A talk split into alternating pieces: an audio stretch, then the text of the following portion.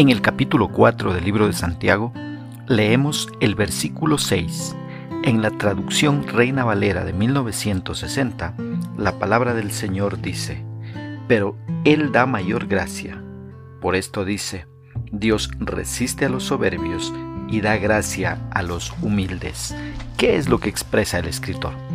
Cuando Santiago dice, pero Él da mayor gracia, se refiere a que el mismo Espíritu Santo que nos convence de nuestro compromiso con Dios, también nos dará la gracia de servirle como tenemos que hacerlo. No olvidemos que nosotros somos débiles y Dios es muy fuerte. Nosotros somos muy orgullosos, mientras que Dios es tolerante. Nosotros erramos demasiado, mientras que Dios es infalible. Nosotros somos muy cambiantes, y Dios es inmutable. Nosotros somos provocadores mientras que Dios es muy indulgente.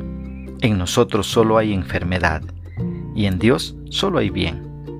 Este es nuestro buen Dios que nos capacita para que podamos servirle, ya que de nosotros nada bueno puede salir en nuestras fuerzas.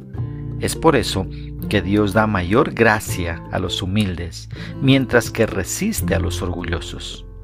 La gracia y el orgullo son enemigos eternos.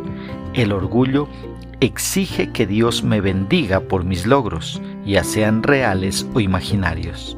Pero la gracia se ocupa de nosotros en base a quién es Dios y no en base a quién soy yo. Dice la Escritura, resiste a los orgullosos, pero da gracia a los humildes. No es que nuestra humildad se gane la gracia de Dios. La gracia es derramada sobre nosotros por la misericordia de Dios y no por nuestros méritos. Lo que hace la humildad solamente es ponernos en posición de recibir el regalo que Dios da libremente. ¿Cómo podemos aplicar esta porción bíblica a nuestra vida? Te propongo dos aplicaciones. Primeramente, dejando de un lado la soberbia. Nos portamos soberbios cuando Dios nos está dando la oportunidad de aceptar el regalo de salvación que viene por recibir a Cristo en nuestro corazón. Pero no queremos hacerlo porque estamos tan acostumbrados a nuestra manera pecaminosa de vivir. No queremos renunciar al pecado. Entonces decidimos vivir a nuestro antojo y nos portamos soberbios con el regalo que Dios nos está dando.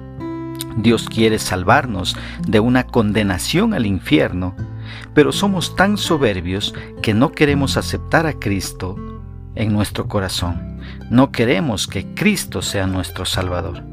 Dejemos de un lado la soberbia y ahora mismo vengamos a Cristo con un corazón arrepentido y reconozcamos que somos pecadores confesemos con nuestra boca que Jesús es el Señor, reconozcamos que Jesús es Dios y recibámoslo en nuestro corazón. Así que dejemos de un lado la soberbia. Una segunda aplicación sería viviendo, viviendo con humildad. Esta humildad no debe ser confundida con pobreza, ya que existen pobres que son demasiadamente orgullosos y también existen ricos que son sumamente humildes.